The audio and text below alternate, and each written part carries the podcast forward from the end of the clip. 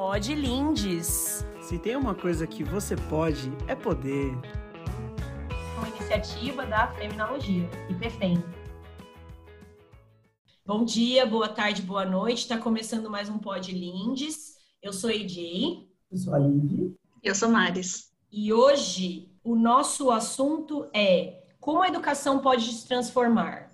E estamos aqui com uma convidada mais do que especial, né? Ela, ela que é, é, minha e amiga da Liv também, pessoal, né? Uma pessoa que a gente estava muito louca para trazer para cá, porque é, pensa numa pessoa cabeção. Cabeção. Totalmente eu. Na Wikipédia ambulante. Essa é a Silvia. Oi, Silvia, seja bem-vinda.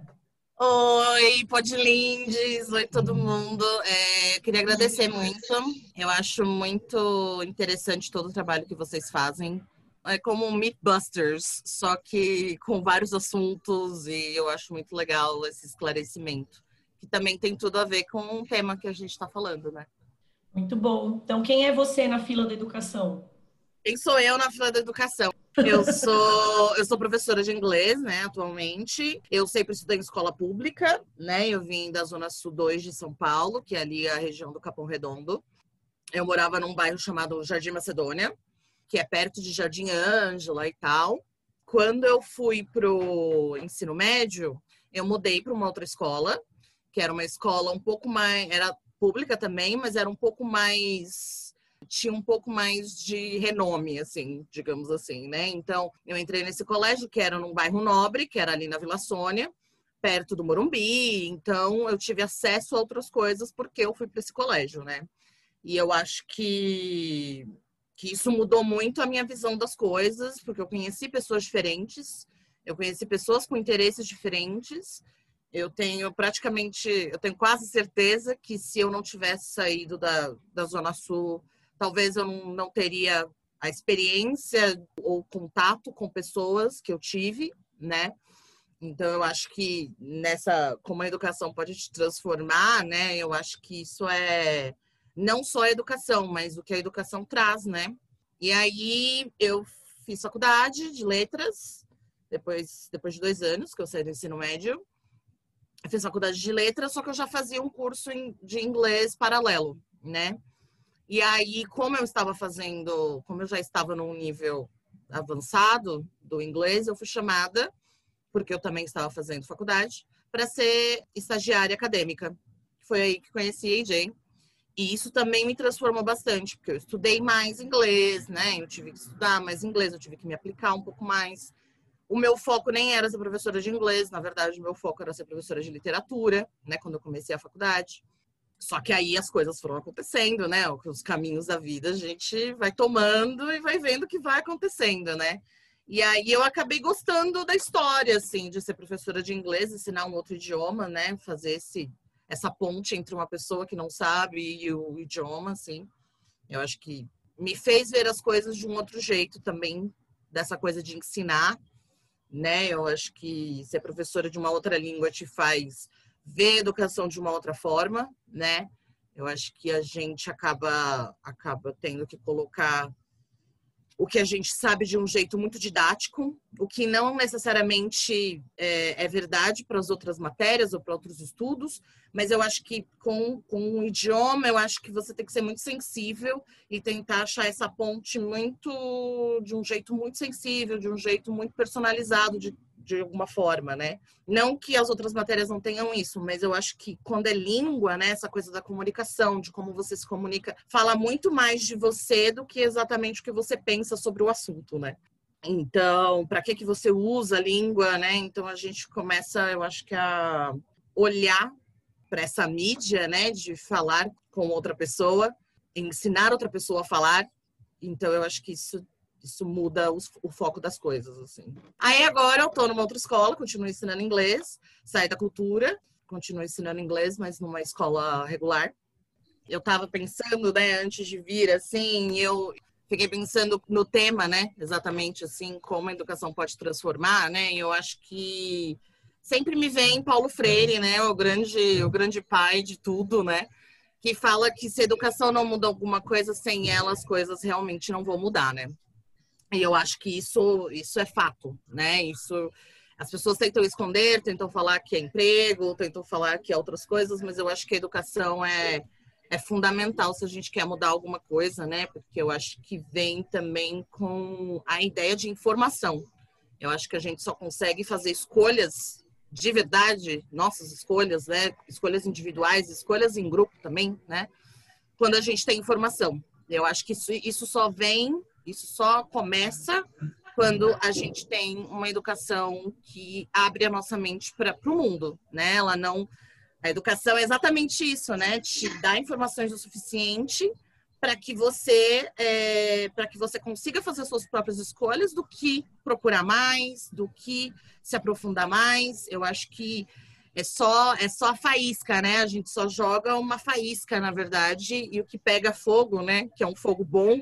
Eu acho que vem muito desse trabalho de sempre buscar informação, sempre é, motivar as pessoas a buscarem informação, né? Eu acho que informação transforma dá um pouco de vontade de morrer, né? Quando você tem muita informação, mas mesmo assim, eu acho que transforma a gente, eu acho que a gente consegue selecionar coisas e lutas e causas e transformar a gente mesmo, assim. Que nem o meme, né? Se informe, mas não tanto, senão dá vontade de morrer, né? Não dá vontade de morrer, dá mesmo, né? Mas eu, eu, eu acho que quando a gente pensa em educação também, a gente pensa muito. Eu lembro de um professor meu na faculdade que ele falava uma coisa que é muito engraçada, né? Ele falava que a gente na escola, a gente aprende história, matemática, ciências, mas a gente nunca foi ensinado. Quando você vai para a escola, por exemplo, falam assim: você tem que estudar para ganhar dinheiro, para trabalhar, né? Nunca foi ensinado que a gente está estudando para ajudar a nossa comunidade para que essa comunidade é, é, é, viva de um jeito melhor, né? Nunca foi ensinado isso. A gente não é ensinado a ter uma educação libertadora ao ponto de ajudar a nossa, a nossa própria comunidade, né? A gente, a gente vive numa educação muito individualista, né? Em que você só está aprendendo aquilo para o seu próprio benefício, mas não, é muito mais do que isso, né? Eu acho que a gente ainda, no Brasil, a gente ainda não passou dessa fase de acreditar nisso, assim e educação para o autoconhecimento, né? Assim, quanto que a gente usa os recursos, né? Primeiro, será que a gente tem a disponibilidade de conhecer esses recursos, né? Mas a partir do momento que a gente, sei lá, pensando nas pessoas que têm o privilégio de ir para a escola, né? Assim, elas, para que que elas vão para a escola, assim? Aquelas coisas que a gente aprende lá, para que que a gente usa aquelas coisas para a gente se conhecer, né? Tem como se conhecer com aquelas coisas que a gente aprende? E a aplicação é muito difícil, né? Essa, a, a, aplicação de tudo que é ensinado, ela é muito distante da realidade dessas pessoas que vão para a escola, né? Se você for pensar na escola pública, o, a pessoa está aprendendo trigonometria, mas na realidade ela não vai usar isso na vida dela. E aí ela não vai usar isso na vida dela não só porque ela é de uma escola pública, mas também porque os empregos são diferentes, né? Eu acho que a gente coloca uma venda na sociedade e nas pessoas que vão para a escola, dizendo todo mundo é igual, todo mundo aprende as mesmas coisas, todo mundo vai utilizar as mesmas coisas do mesmo jeito, que não é verdade, né? Então, ao mesmo tempo que ela é individual, ela é extremamente coletiva, né? É, nada personalizada. Só que você tem que fazer alguma coisa com isso. Então, pegue isso aí que eu tô te ensinando e faça uma limonada, né? Então, o que é muito e se eu quiser um suco de abacaxi? E aí? Não é verdade? Então você tá me dando limão, você tem que me dar, na verdade, um liquidificador. Não ensine, não ensine a pescar. Não pegue peixe, né? Como é que é? Não, é, não, pesca. É, não pesca, ensina a pescar, né? Sei lá. Não deu peixe, ensina a pescar. É, Enfim, é, então eu acho que, que é muito limitante, né? Tudo que a gente. E, e, como eu estava falando, né? Eu, eu, quando eu estudava, eu sempre fui nerd, né, gente? Isso eu acho que é muito personalidade também. Só que a gente não é estimulado, eu fui estimulada porque destino, personalidade, enfim, né?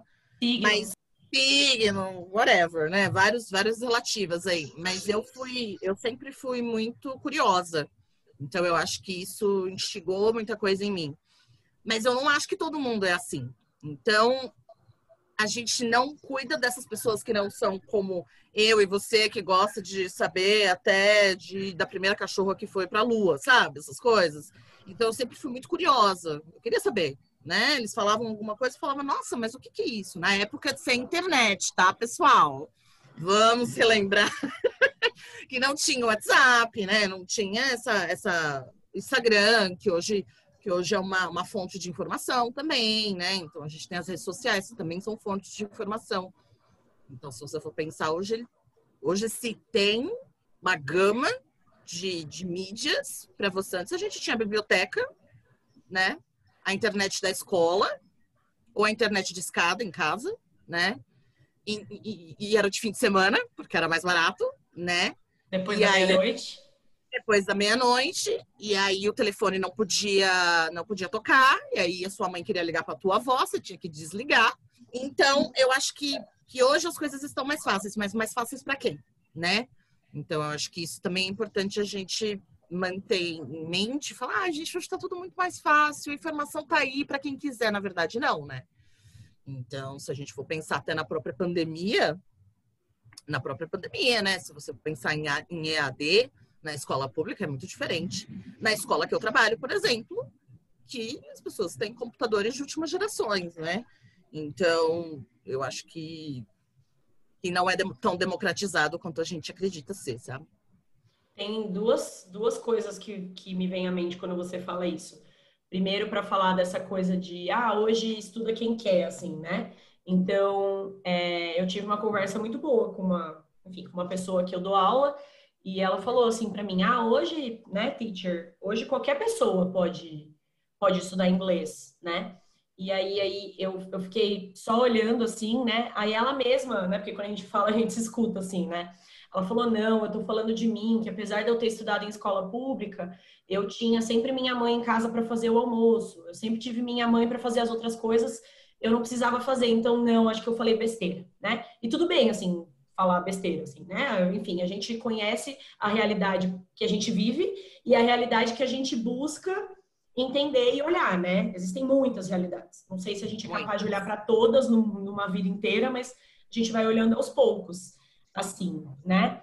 E a segunda coisa que eu escutei uma vida inteira, é, dentro de casa, fora de casa, que é, ah, esse aí fugiu da escola, né? Quando a pessoa não sabe responder alguma coisa, ah, esse aí fugiu na escola. Isso eu, eu escuto, assim, quando a gente está assistindo aqueles programas de, tipo o Show do Milhão, assim, né? Então, hoje tem o... Perguntas e respostas, né? Adoro. Perguntas e respostas. Aí tô lá assistindo.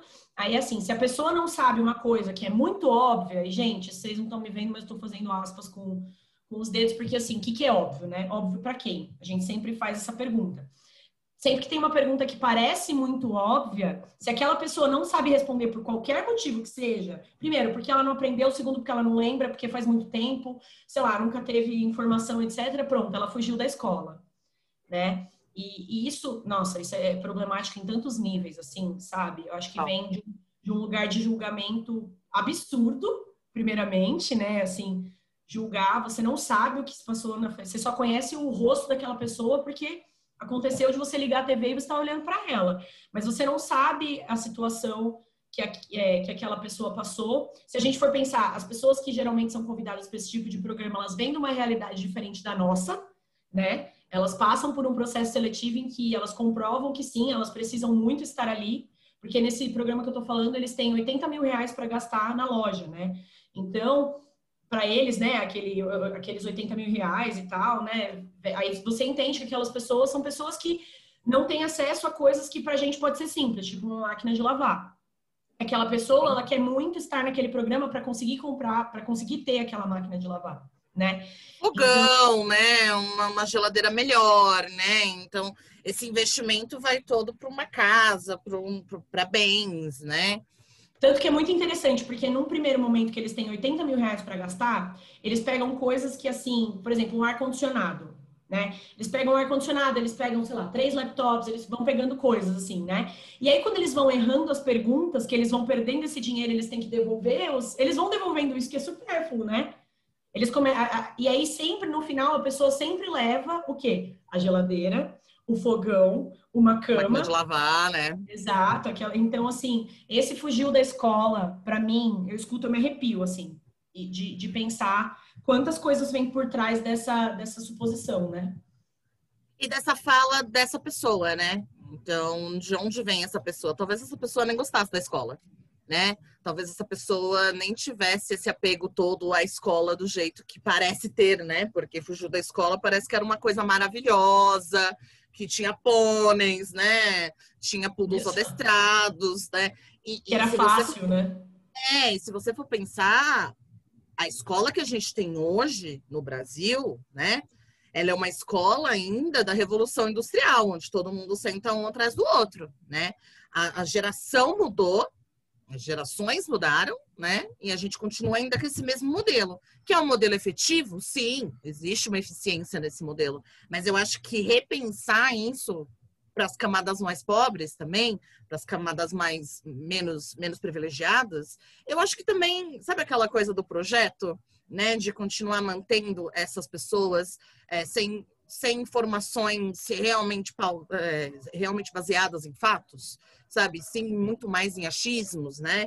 E muito mais em, em coisas sem comprovação, muito mais a gente pode falar, né? De vários exemplos, né? Se a gente for pensar fake news, né? É exatamente isso, né? É não buscar ir a fundo nessa informação para realmente é, poder dar uma opinião sobre aquilo. Como que a gente vai dar opinião sobre alguma coisa, gente, se a gente não tem conhecimento sobre ela, né? Então, a gente só repete o que as outras pessoas falam sobre aquele assunto, né? Então, essa, essa, essa libertação, que é teoricamente a função da educação, ela é muito invisibilizada, né? Na verdade, a educação é para você passar numa prova que vai levar você para um outro curso, que você vai estudar coisas que você nem vai usar no seu trabalho, né? Então, é, é muita teoria, né? A escola ela, ela- ela é feita de muita teoria. A faculdade também, assim, eu acho que tem faculdades que são um pouco menos, mas eu acho que é, esse modelo, como eu estava falando, né? Esse modelo industrial, ele já não se encaixa mais, né? A gente tenta fazer, assim, como professores, né? Eu e você, assim, a gente tenta fazer o mais próximo possível da realidade daquela pessoa, mas isso não é uma realidade é, geral, né? E eu acho que nem é um projeto de ser uma realidade real, assim, porque então eu sempre, de novo, Paulo Freire, nosso patrono da educação, diz, né? Que quando a educação não é libertadora, o sonho do oprimido é ser o opressor, né? Então, essa pessoa que fala é, fugiu da escola, ele tá num outro papel, né? Ele tá num papel de opressor, ele não tá num papel de compreender a realidade do outro, porque isso nunca foi o objetivo, né, da educação dele. A educação dele foi quase como um, um to-do list, né? Uma, uma lista de coisas a fazer, e ele ticou e falou: Ó, eu fiz, né? Quando na verdade nem é esse o objetivo primordial e, e- e essencial da educação, né?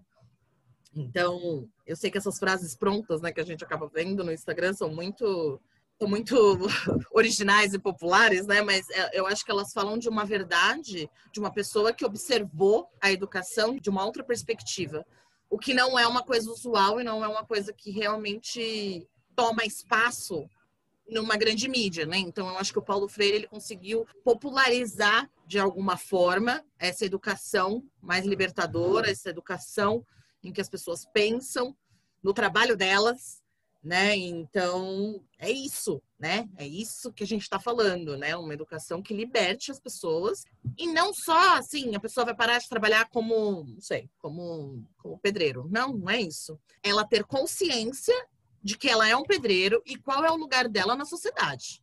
Então, sem ela não tem casa, né? Sem ela não tem não tem um banheiro chique com uma banheira, entendeu? Então, ela ter conhecimento do próprio poder é libertador. Se a gente falar que não é libertador, né? E para que que eu quero que o pedreiro, uma pessoa que faz um trabalho braçal, tenha essa consciência num país como esse, né? Então, a gente entende aí, você, entende tudo, né?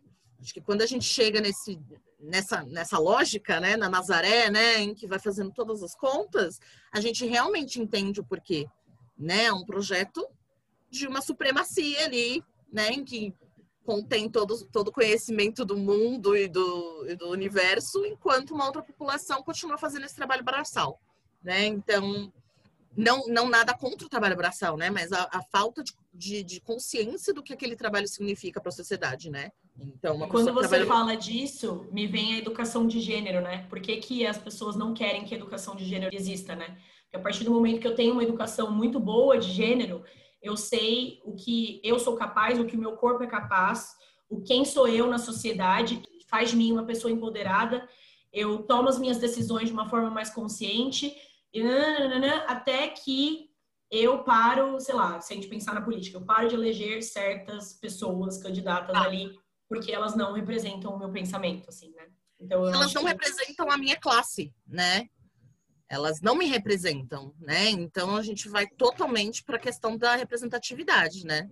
Da representatividade de gênero, da representatividade de classe social, representatividade de etnia, né? A gente vai, a gente pode ficar até amanhã falando de todas as, as é, de todas as representatividades que faltam, né?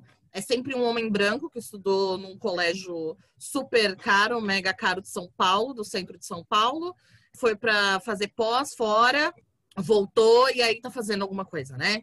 Então ele, esse cara ele não sabe o que, que você vive né? Ele não sabe o que, que é realmente ser um professor, por exemplo, né? Não que eu tenha tido problemas, mas você pensa num professor, um professor de escola pública que dá não sei quantas aulas por semana, o quão carregado esse professor também é, né?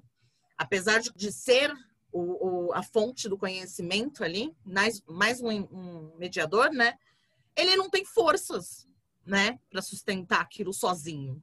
É como se tivesse o mundo todo nas costas desse professor, e nem tô falando da minha, que eu acho que eu nem seguro isso, né? Eu dou, eu abro a cabeça, eu dou essa expressão de liberdade para uma classe que já tem, né? Mas o professor de escola pública, ele tem que ser louvado, é como o SUS, né? Tem que ser louvado a todo momento por esse trabalho tão porque é braçal também, né? Sim, e passa braçal também.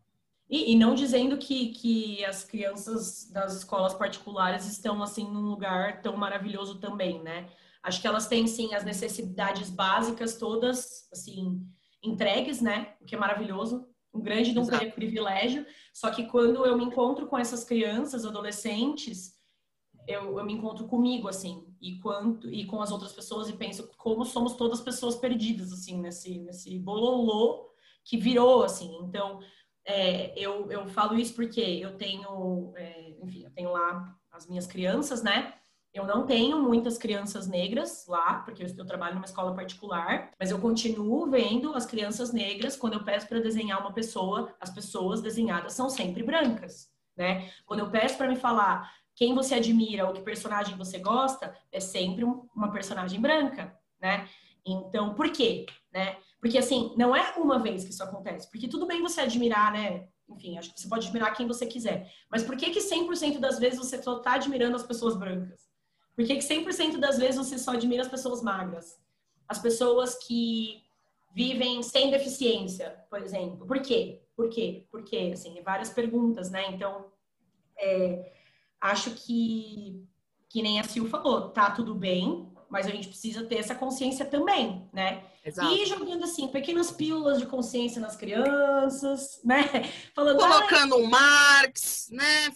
Fazendo ler o um manifesto comunista, uma coisa assim de educação de classes, né? Assim, para falando Porque... uma coisa que eu faço muito é, por exemplo, hoje a Faber-Castell já lançou os, os, os lápis de cor que tem lá, né? Cor de pele, são diversas cores de pele, né?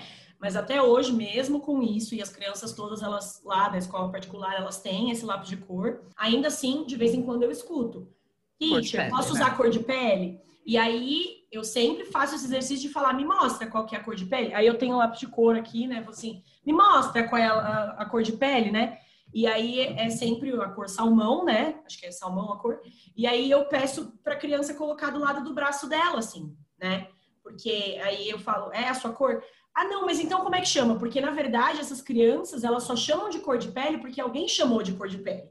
Elas não fizeram associação, porque se elas tivessem feito associação, nunca que elas iam ter escolhido aquela cor, porque quem que tem a cor rosa, rosa mesmo, assim, né? Tipo um rosinha. É difícil, assim, você achar, né? É. Então, sempre fazer esse, esse exercício, assim, né? E, e é bem... E, e meu, eu, eu Confesso que assim é um trabalho bem mais fácil com as crianças, porque elas questionam muito menos, assim, né? Então, é, não acho é que, que existe elas... também menos exposição, né? Eu acho que elas, elas ainda estão naquela fase bem Vygotsky, né? Em que você vai colocando coisas e vai colocando coisas e aquilo brota, né? Isso. Eu acho. Então é um, é um processo. Assim, eu, eu ouvi esses dias uma coisa que me deixou muito, muito feliz e ao mesmo tempo engraçado. Eu achei engraçado. Eu trabalho num colégio também, que nem a Jane, né? Um colégio particular.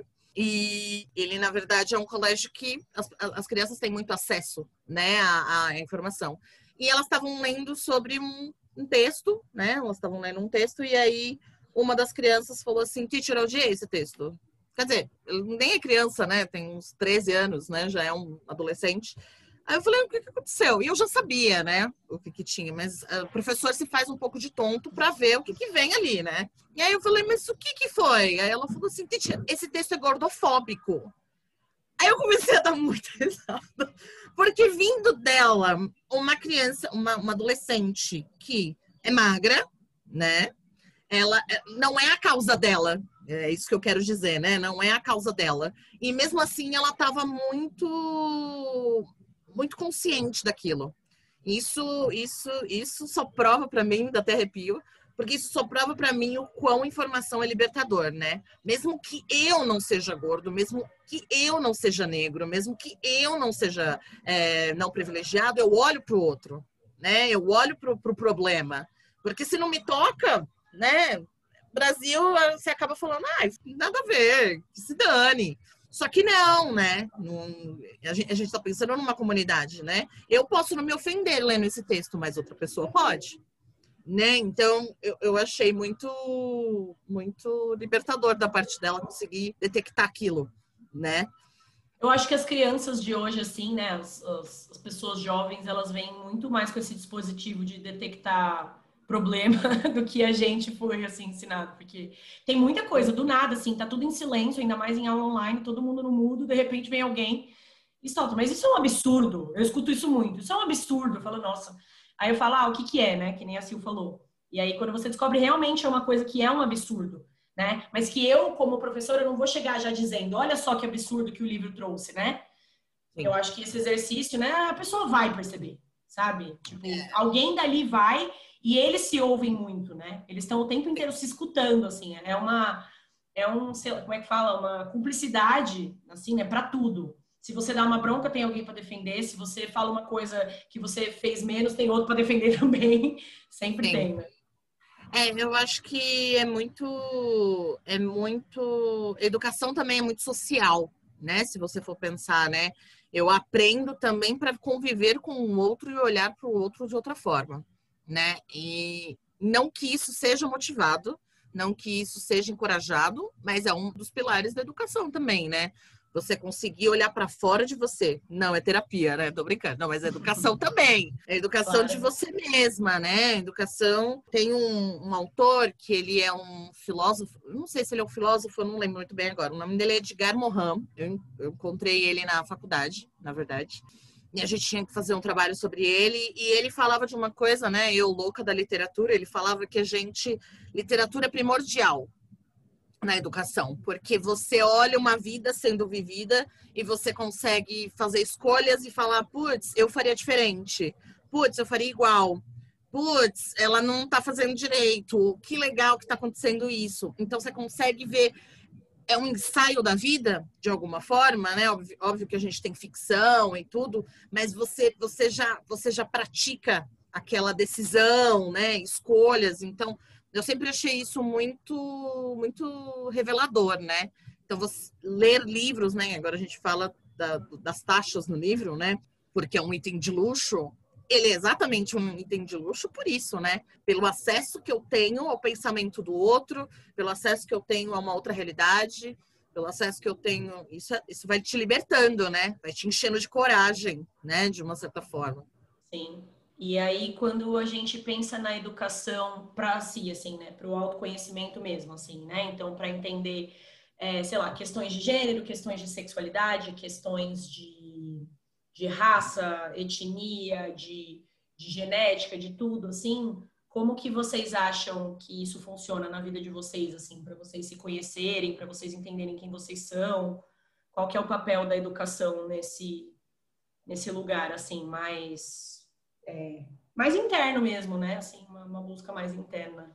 Eu busco conhecimento por satisfação, assim, satisfação. Existe uma parte de mim que satisfaz e é até prazeroso saber coisas. Mas eu acho que isso é muito pessoal, né? Eu acho que, que quando a gente vai descobrindo mais coisas, mais vontade a gente tem de descobrir mais. Né? Então, eu, eu, eu, eu sempre acho que é essa sementinha mesmo, assim, em mim, particularmente, é uma sementinha, assim, que vai dando frutos em outros lugares, né?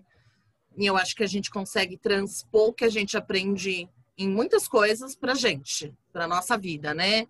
Então, até um exemplo besta, assim, né? Napoleão dominou toda a Europa. Nossa, será que ele precisa de tudo isso mesmo? Será que não podíamos conversar e cada um ficar com a tua terra e plantar a sua, a sua comida, sabe? Não, mas. É verdade, não, é verdade. Traz é, reflexões sobre a sua vida, né? Te traz reflexões. Eu acho que educação também é ponte, né?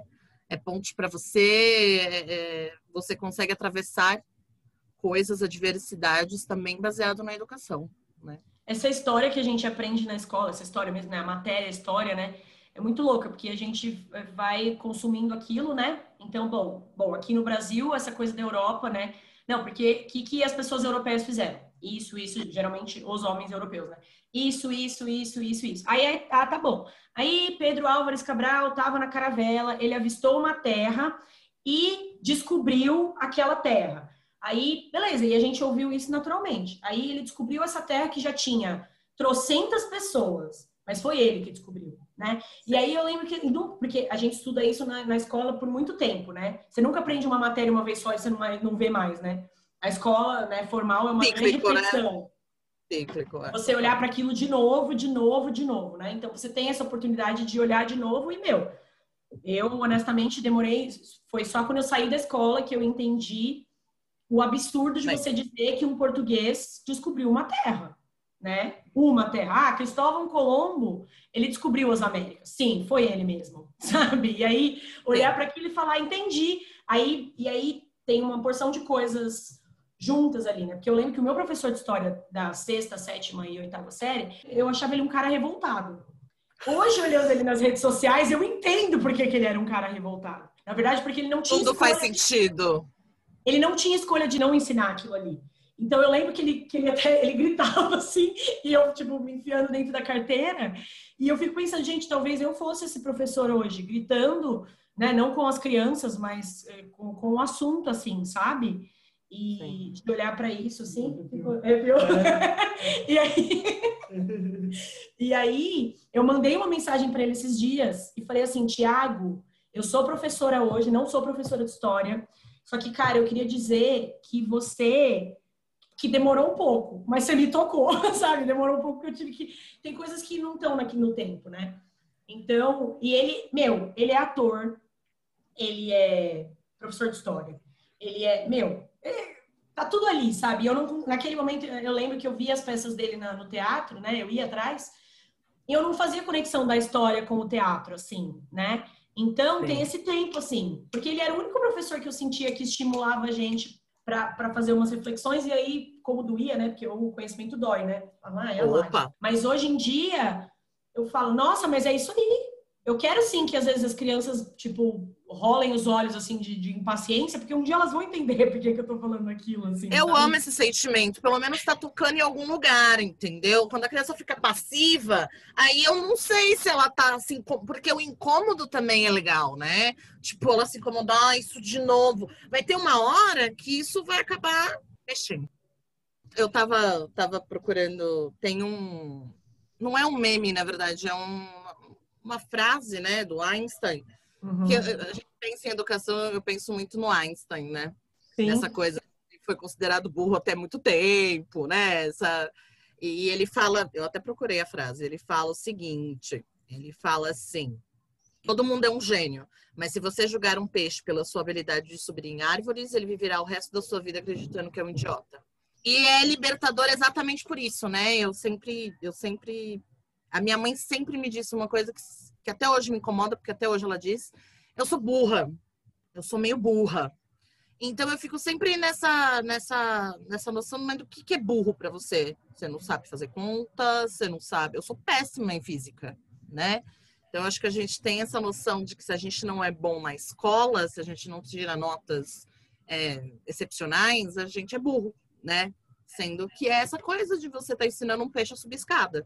Não vai ter nenhuma Uma das primeiras, das primeiras coisas que eu aprendi lá no nosso treinamento, né, que a gente se conheceu, foi essa coisa de você compara a pessoa com ela mesma, assim. Você não compara, né, quando você está nesse processo de, de avaliação, assim, né? que também é bem polêmico, na minha opinião, né? A gente tem que comparar sempre aquela pessoa do jeito que ela chegou pra gente e do jeito que ela se encontra hoje, né?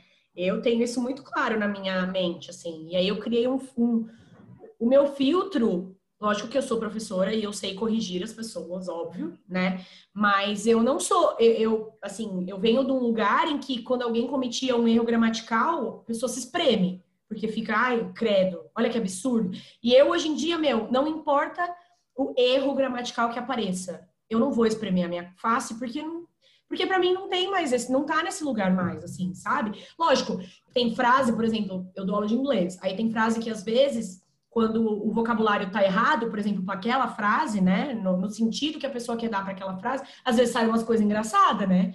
Aí às vezes eu, aí eu, aí eu eu, eu sorrio e falo, não, não, peraí, né? É. Porque também não dá, não é que eu tô tirando sarro daquela pessoa, mas é porque às vezes saem umas coisas assim, né, que. É, e eu penso, eu penso nessa, nessa educação, né, que a gente, a gente é muito privilegiado de ser um professor. Você, por exemplo, né, trabalha com uma outra pessoa ou mais é, dez, né? Eu fico imaginando essa, esse professor, né, para ter essa paciência, essa empatia, essa alteridade com 48 crianças, né? São 48 universos muito diferentes, são 40 paciências diferentes que você vai ter que ter com todos os 40 processos, né? Então, essa, essa educação um sentadinho atrás do outro, é, ela também exclui a individualidade de cada um, como eu falei, né? Então, eu queria, na verdade, eu posso fazer isso, eu não sei se eu posso fazer isso, mas eu vou fazer. Faça e a gente te fala depois. Eu queria saber, Lívia e Maris, como é que foi a educação de vocês, assim? Vocês gostavam da escola em si, assim? Vocês... Não, não tô falando da parte social, tô falando de ir lá e sentar e ter um professor na frente de você. Não tô falando de recreio, não tô falando de intervalo. da hora não, de ir embora eu não estou falando de matar a aula, estou falando de chegar e ir para a escola. Qual, é, existia uma motivação maior? Eu estudei escola estadual, eu também não gostava muito de ir para a escola. Eu gostava da parte social, como uma boa sagitariana. Com certeza. É, eu tinha muita dificuldade com números, sempre tive essa dificuldade. Então, tipo, para mim era muito sofrido estar ali, sabendo que tinha mais de outras 40 pessoas com que, por exemplo, passando por, processos diferentes, e eu não tinha paciência comigo mesma para entender que o meu tempo de aprender era diferente. Então, se eu pudesse olhar para trás e falar para aquela Lívia, assim, que, cara, tá tudo bem, no seu tempo mesmo e, e tal. É, eu gostava muito, muito, muito, muito, muito, muito, muito, é, muito louco, né? Porque eu só me conectava com temas que, que me doíam. Então, tipo, eu lembro quando eu aprendi sobre o Holocausto, babei, assim, quis ver filme, não sei o quê, tal, papapá. É, quando eu fui ouvir estudar a história do Brasil, eu, tive, eu tenho um irmão muito cabeção que ele ficava me contando tudo que a escola não contava. Então, eu amava o, back, o background story, né? Tipo, é pouquinho mais as fofocas, os bastidores. Isso, e ele contava isso para mim, porque sempre foi nerd, assim, cabeção, ia bem na escola com tudo. E eu gostava de ouvir as histórias para ir dormir. Olha que legal, hoje é aniversário, ontem foi aniversário dele e eu não falei isso para ele, vou falar. é, então eu sentia que coisas que para mim eram concretas, que era possível ver e, e que me tocavam de alguma maneira, eu prendia minha atenção. Agora, quando eu ia, por exemplo, uma aula de português, para falar sobre o verbo no infinitivo de não sei que tem, com não sei que lá, meu cu. Agora, Objeto oblíquo, né? Se você pedisse para eu fazer uma interpretação de texto, eu já gostava. Então, eu acho que é muito. A escola, para mim, foi muito esse lugar, assim, de, de entender como eu funciono mesmo, as coisas que eu gosto de estudar, porque isso agora é para a vida, né? Assim, eu percebo que eu só me conecto com temas que me doem. Mas você já sabia isso na época da escola? Não, não fazia a menor não, ideia. Né? Só falava, ah, eu gosto disso aqui porque achava que eu gostava do professor, assim. Sim, sim, sim. Era e ajuda falar, né? também, né? Um pouco. Ajuda muito a, a, a, educação, a educação mais sensível, né? De, de você. Eu tinha um aluno que, pela teve uma vez, né, eu tô com música na sala, e um dia ele falou assim, teacher, toca System of a Down. Uhum. E ele era um toco, ele tinha oito anos, né?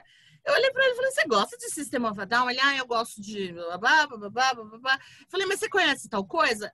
Essa ligação que eu tô tentando manter com esse aluno é para ele não só gostar da minha matéria, mas também gostar da pessoa que está, está transmitindo tudo isso para ele, né?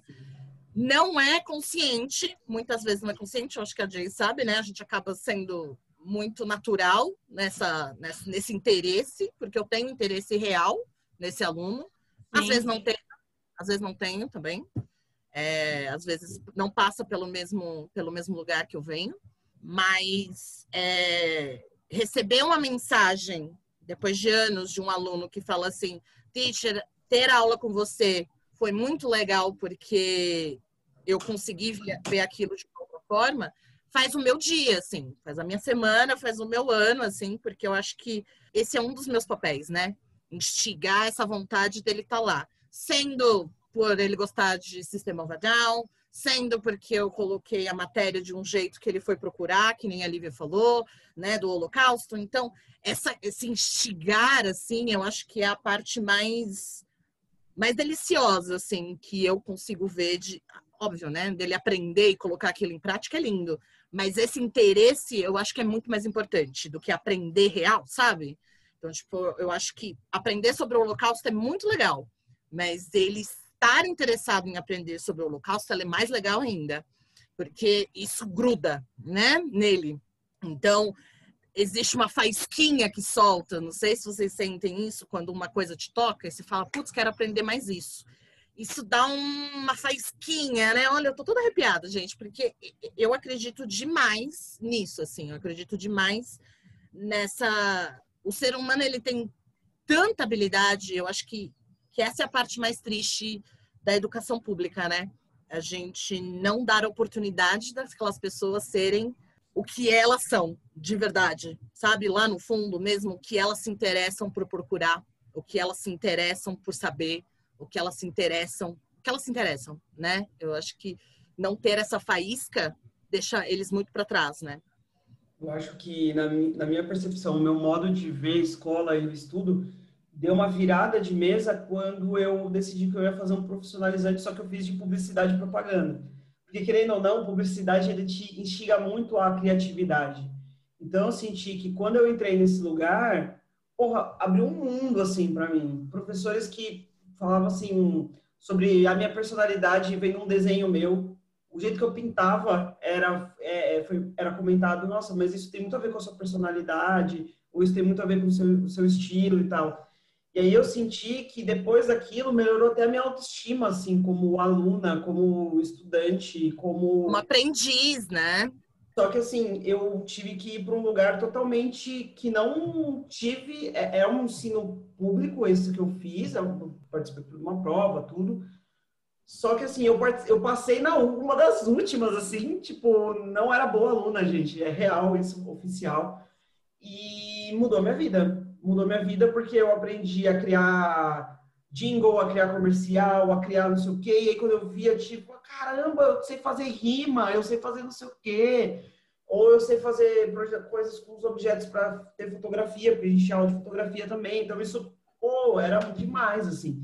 Então, acho que isso, isso é muito legal, Lives, porque você aprendeu coisas sobre você aprendendo uma matéria, né? É isso. Isso, isso despertou em você habilidades que você nem sabia que você tinha, né? Então, Sim, porque eu, eu tive que eu, eu acabei que gostava muito né, da aula de marketing, era apaixonada pelo professor, que a gente tinha uma conexão muito louca.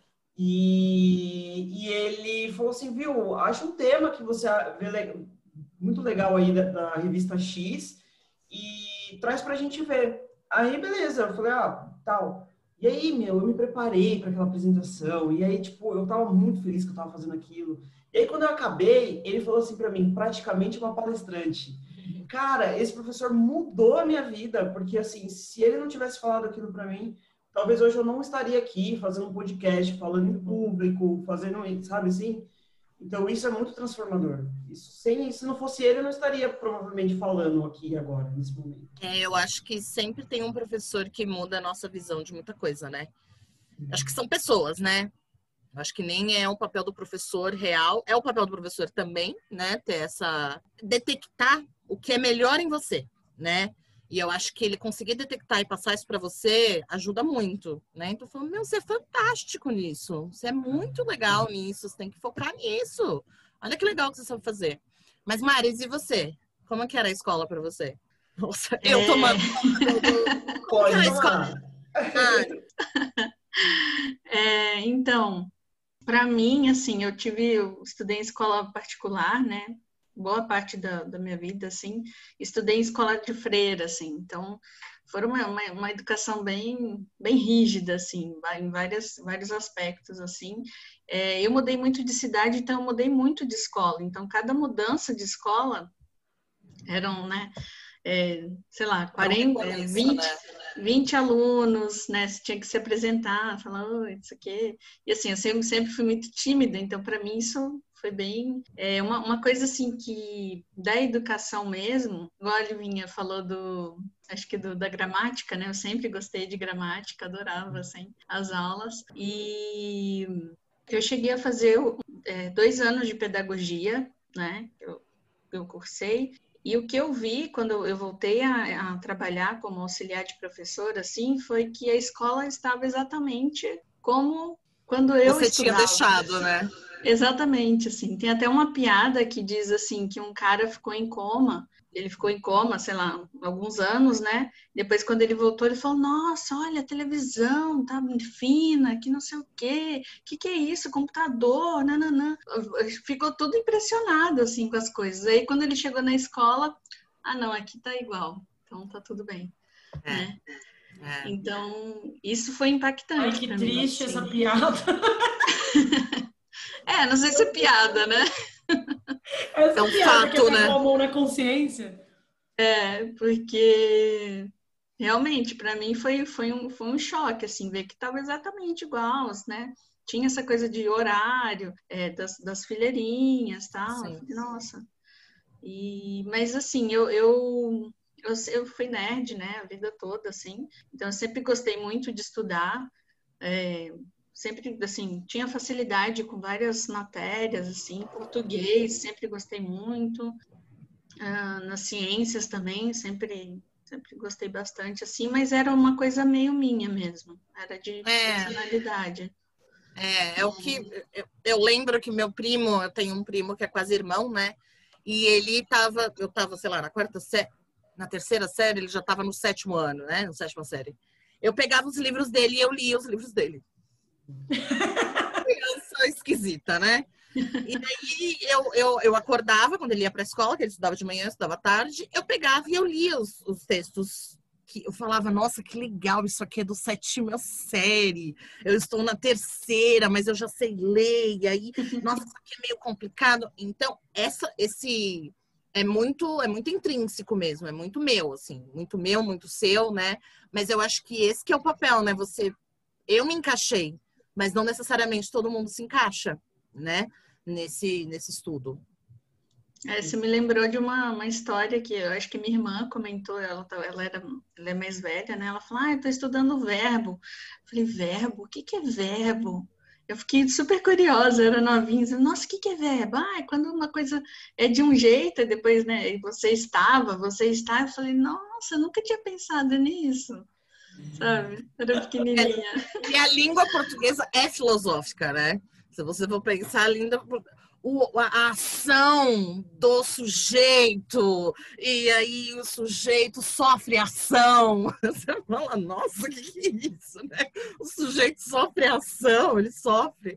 É, como que foi para você, no contexto onde você veio, ser essa pessoa open your mind, assim, cabeça aberta e, e tal? Como que é isso, né? Essa educação também transforma isso que você tem, o seu ambiente, o ambiente assim familiar, o ambiente. Eu sempre fui muito diferente.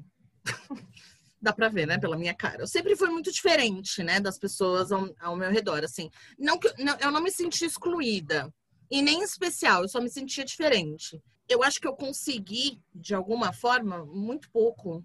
Isso é uma das coisas que são objetivos futuros, assim, de conseguir transpor tudo que eu sei para minha família, assim, né? Tudo que eu sei no meu âmbito, né? Eu faço muito isso com a minha mãe, né? Minha mãe é minha, minha caixinha de experiências, então eu acabo desde criança, né? Ela, ela, ela sempre fala para mim. Quando você era criança, domingo eu ficava lá escrevendo coisas que você estava colocando na lousa, porque você já era professora, né? Então, uma coisa muito minha, né? Mas aprendendo agora a ser professora de verdade, né, a, a conseguir transmitir esse conhecimento de uma forma menos, não sei dizer, de uma forma menos snob, porque eu acho que acaba de uma certa forma virando um, um pouco de snob, assim, né? Você, ai, ela sabe tanto, ai, mas. Né? Então eu, eu, eu, eu acho que eu tomei um lugar mais de defesa de escutar. Então eu acho que um, mais de escutar, assim, mas as pessoas sempre. Eu, eu, eu lembro de uma. Eu, eu, sempre fui meio descolada, né? Meu ascendente sagitário, né? Sempre fui meio descolada, então o que, que acontecia? Eu sabia muita coisa, mas eu conversava com as pessoas, eu não parava de falar, né? Como agora vocês podem ver. Então eu não parava de falar, né? Então, mas eu sempre ia bem. Eu sempre tinha um lado que me focava. E aí eu, eu sei que tava no fundão, eu era a nerd do fundão, né? Eu não era nem a nerd da, também porque eu sou alta, né? Eu não achava apropriado sentar na frente. Sentava atrás, mas sempre estava prestando atenção, sempre estava sempre estava muito conectada, conversava bastante, mas ao mesmo tempo os professores meio que não davam para brigar muito comigo, né? Então vou brigar com a Silvia que ela está conversando, mas aí na nota ela vai bem, né? Então eles faziam, Silvia, tipo, dá um tempo. Me ajuda, Silvia. Ajuda te ajudar, Silvia. Então, eu acho que eu, eu, lembro de uma vez que tinha um professor de matemática. Eu, surpreendentemente, gostava muito de matemática. Não de física. Odiava física. Mas matemática eu gostava pra caramba, assim. Física é uma grande interpretação de texto mal escrita. É isso Exato. que eu tenho para dizer. Exato. É uma, é uma, é uma interpretação de texto, de texto feito por físicos. Não faz o menor sentido. Né? Enfim, eu tinha um professor de matemática que, em vez de escrever escreva, ele escrevia ecreva. Então você já entende, né? De onde vem toda essa habilidade com o texto. É, eu lembro que tinha as escolas estaduais, eu acho que a Lívia deve lembrar, tinha as Olimpíadas de Matemática, né? Então, todo mundo se juntava, né? Os melhores, e escola pública sempre tem um ou outro que é melhor em matemática, né? Porque a matemática também é difícil, né? Matemática é uma coisa difícil. Imagino que nas escolas particulares também é um negócio difícil, né? Um negócio que as pessoas ficam meio assim, ah, hoje tem prova de matemática, todo mundo tem isso, né? E eu não quis fazer. Ah, não vou fazer essa Olimpíada de Matemática, não. É no domingo. Domingo é meu dia de não fazer nada. bem sagitariana, bem parte sagitário. E aí ele chegou, falou, Silvia, você vai participar, tá bom? Te espero domingo. Ele nem... Então... Perguntou. Ele nem perguntou para mim. Ele falou, você vai participar que você é boa. Então, esse incentivo, né, me, me fez crescer bastante, assim. Eu acho que as pessoas viam o meu esforço e também incentivavam, né? Ah, e uma aqui para eu colocar todas as minhas expectativas de professor, né? Eu faço isso com os meus alunos também, tento fazer o mínimo possível, mas a gente acaba fazendo isso, né? A gente está tão escasso dessa vontade de estar na escola, dessa vontade de aprender, né? Que a gente fica, ai, que bom que você tá que você quer, vem cá, vem cá, deixa eu te mostrar um outro negócio. Então, eu acho que, né? Esse, eu acho que a Jay também deve ter essa, essa coisa, né? De você pega uma, uma, uma, pessoa e fala assim, ai, que bom que você quer aprender, ai, que maravilha. Eu era a favoritinha, né, gente? Adorava. Adorava. Adorava. Eu fico pensando que, que, no meu caso, o que me fez abrir a minha cabeça foi perceber que, apesar de ser muito conectada com a minha família, eu sempre me senti muito diferente de todas aquelas pessoas, todas, 100%. Mãe, pai, vó, Eu não achava que eu era nada daquilo, assim. Então, num dado momento, assim, na adolescência, que eu, eu era muito deprê, muito deprê, muito deprê por causa disso, assim, eu era muito down, eu ficava ouvindo Evanescence no quarto, e minha mãe falava, ai meu Deus, ela não fala mais nada comigo, e eu tava passando por esse momento de, meu, não tenho o que falar, assim, sabe? E aí, quando eu saí da adolescência, que foi o sopro de vida, assim, eu falei assim, cara, eu sou diferente, o que, que eu vou fazer com isso? E aí foi nesse processo que eu comecei a olhar, o que, que eu sou diferente? E aí, nisso, as amizades mudaram, né? Eu comecei a olhar, hoje eu tô aqui com vocês, que são pessoas muito parecidas comigo, com todas as diferenças, mas muito parecidos, por isso que a gente tá aqui hoje, né? E tal, e foi daí que nasceu a vontade de aprender, porque até a escola tanto que, assim, era sempre minha mãe falando assim: ah, não, porque eu voltava da escola e já fazia lição. E eu que dava os bilhetes pro meu avô assinar que eu não tinha levado a lição, eu não levava a lição nunca. E aí o meu avô assinava, ele não sabia nem o que ele estava assinando, e eu falava assim, ah, eu tô enganando meu avô. Mas ao mesmo tempo ele assinava feliz, porque ele se sentia pertencente, sabe? Mal sabia ele o que ele estava assinando. Mas eu não fazia as lições e, meu, eu passava assim, na força do medo, porque quando chegava o dia da prova, eu engolia aquilo e aí eu conseguia tirar pelo menos cinco porque minha média era 5. Eu nunca, nunca esqueço a minha amiga Letícia, que um dia ela pegou meu boletim e falou, né? Porque ela estudava na Alcina, né? E era média 7, né? E aí ela pegou meu boletim e falou: Nossa, você teria repetido todos os seus anos se você estudasse na escola que eu estudei. E eu falei: Eu sei. Exato, eu que sei. eu passava. Eu não gostava. Assim, eu gostava, por exemplo, que nem a é, Maris falou, Sim, eu gostava um pouco de gramática, não sei o quê, daí eu ia um pouco melhor, porque por eu gostar, aquilo entrava. Agora, esse, professor de história teve uma, uma prova de história que eu tirei assim, de 5 eu tirei 0,3. Assim, e meu, história é um negócio que as pessoas pensam que, ah, dá pra encher linguiça. Nem no poder de encher linguiça eu, eu me dei bem. Eu inventei histórias ali que ele falou, nossa, coitada, né? Aí eu lembro que quando eu tirei aquele 03, ele olhou para mim e falou assim: olha, alguma coisa precisa mudar. Poética a frase, né? E aí mudou, porque eu fiquei assim, eu lembro um domingo inteiro que eu acordei às sete, fui dormir às onze, lendo e vendo aquelas. Ai, ficou marcado, vendo aqueles europeus com aquelas calças lá, com aquelas barbas, não sei o quê, e eu, né? E aí, meu, tirei cinco na prova seguinte. Falei, é só, mas só assim. E aí eu fico, aí eu me pergunto, é isso que é aprender? É você tirar um 03 e depois você engolir um livro na força do ódio e conseguir passar de ano? Então, eu acho isso, essa é uma reflexão muito interessante, né? Porque eu acho que isso também faz parte da escola, né? É, te mostrar que tem certas coisas que você vai precisar se esforçar um pouco mais para aprender. Só que isso não é ensinado para você, né? Isso não é ensinado para você assim, olha, vai ter coisas que vocês vão ter que estudar mais para aprender. Não, é aprende aí, né? É aprende aí, se vira, todo mundo igual aqui, tá? todo mundo é a Silvia, sabe? Todo mundo é EJ, todo mundo é Lívia, todo mundo é Maris. Quando, na verdade, não. Somos Silvia, EJ, Maris e Lívia, né? Somos quatro pessoas muito diferentes. Só que eu acho que isso também te dá uma instigada. É cruel. Eu acho bem cruel você ter que engolir um livro num dia para fazer uma prova no outro.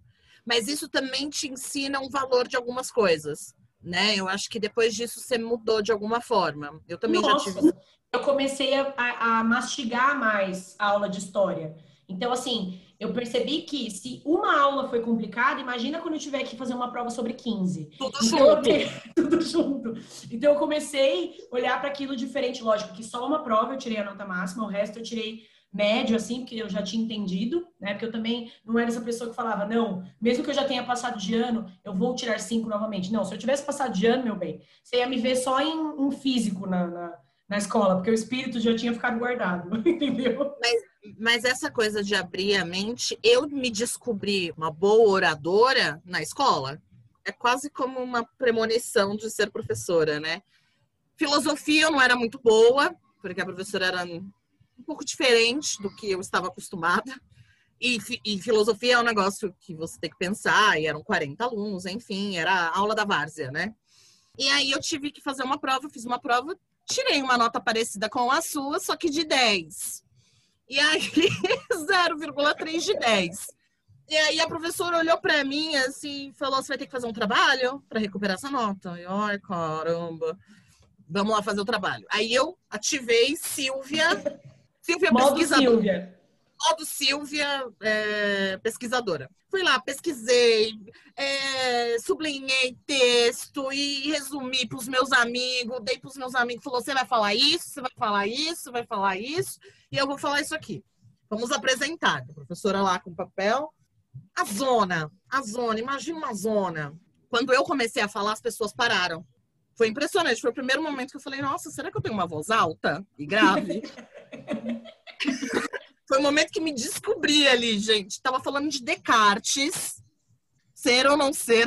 Não, era. Como é que é? Penso ou existo. Penso ou existo, né? E eu comecei. Eu não comecei a apresentação. Foram meus amigos, né? Começaram a apresentação. E todo mundo falando. Só a professora estava ouvindo a gente. Quando eu comecei a falar, eles pararam assim. Nossa, ela tá levando a sério isso? Tô levando a sério, quero tirar nota, gente. E aí todo mundo meio que começou a prestar atenção, durou uns cinco minutos, eles voltaram a fazer o que eles estavam fazendo, mas eu tirei nove e meio no trabalho, né? Então aquilo me, me alimentou um eguinho, né? Me alimentou um negócio, putz, sou boa nisso aqui, que nem o negócio da Lívia com o professor, né? Quase uma palestrante. Aquilo te dá uma. É, é- é a beleza de se descobrir também, né? Você fala, putz, eu sou boa nisso, que da hora, que da hora, vou investir, né? Mas nem isso a gente tem tempo, né, de conseguir fazer isso com os 45 alunos, né? Então, é muito limitante também, né? Impotente. Bom, eu acho que a gente pode caminhar para o fim aí, né? Eu queria agradecer, Sil, é sempre um prazer ouvir você falar. Gente, isso que vocês ouviram agora é basicamente a nossa amizade com a Silvia, porque ela sempre tem muita coisa para falar.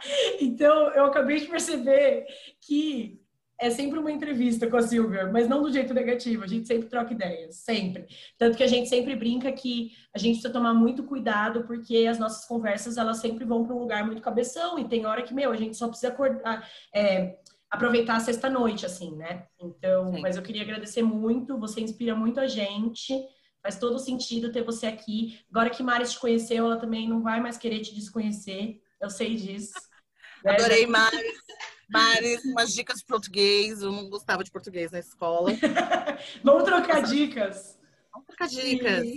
Te passo umas coisas de inglês. É, eu, eu quero agradecer muito vocês. Assim, como eu disse, eu me sentia sempre muito estranha é, por saber algumas coisas um pouco diferente.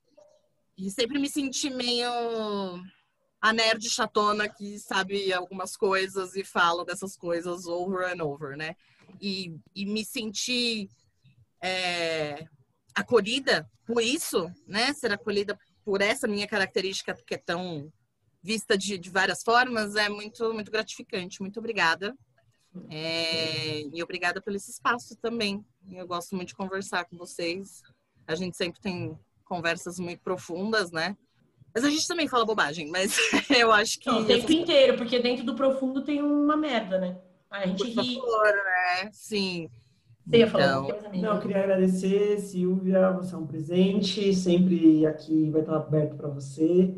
É, você me ensina muito, você é uma pessoa que me transmite assim uma confiança de que eu posso errar, que você também está ali atrás para segurar, assim, e isso é muito legal. Tamo junto. E você é a minha professora da vida, assim, né? Porque às vezes até para ligar uma televisão eu fico com medo. Ela é assim que faz, vem aqui que eu vou te ensinar. Então eu sinto muito isso e isso é muito bom também ter uma pessoa como você na vida da gente. E eu espero que a gente possa fazer muito mais outros podcasts e muito mais outras coisas. Com certeza. Tamo juntos. Eu queria, queria agradecer também. Pode ter certeza que tem uma nerd aqui também. E eu Eu adoro esses assuntos, assim, aleatórios. Eu desperto, uma, eu desperto a nerdeza nas pessoas também. Eu acho que isso é um super poder. Amo. Te amo, Sil. Obrigada mesmo, gente. Obrigada, gente. Um Até a beijo. próxima. Um beijo para todos. Um beijo, tchau, tchau. Beijinho, tchau, tchau. Pode Lindes. Se tem uma coisa que você pode, é poder. Uma iniciativa da Feminologia e PFEM.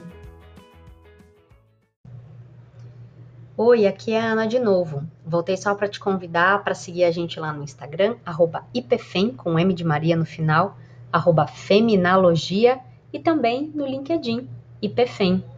Muito obrigada, um beijo, até a próxima. Tchau, tchau.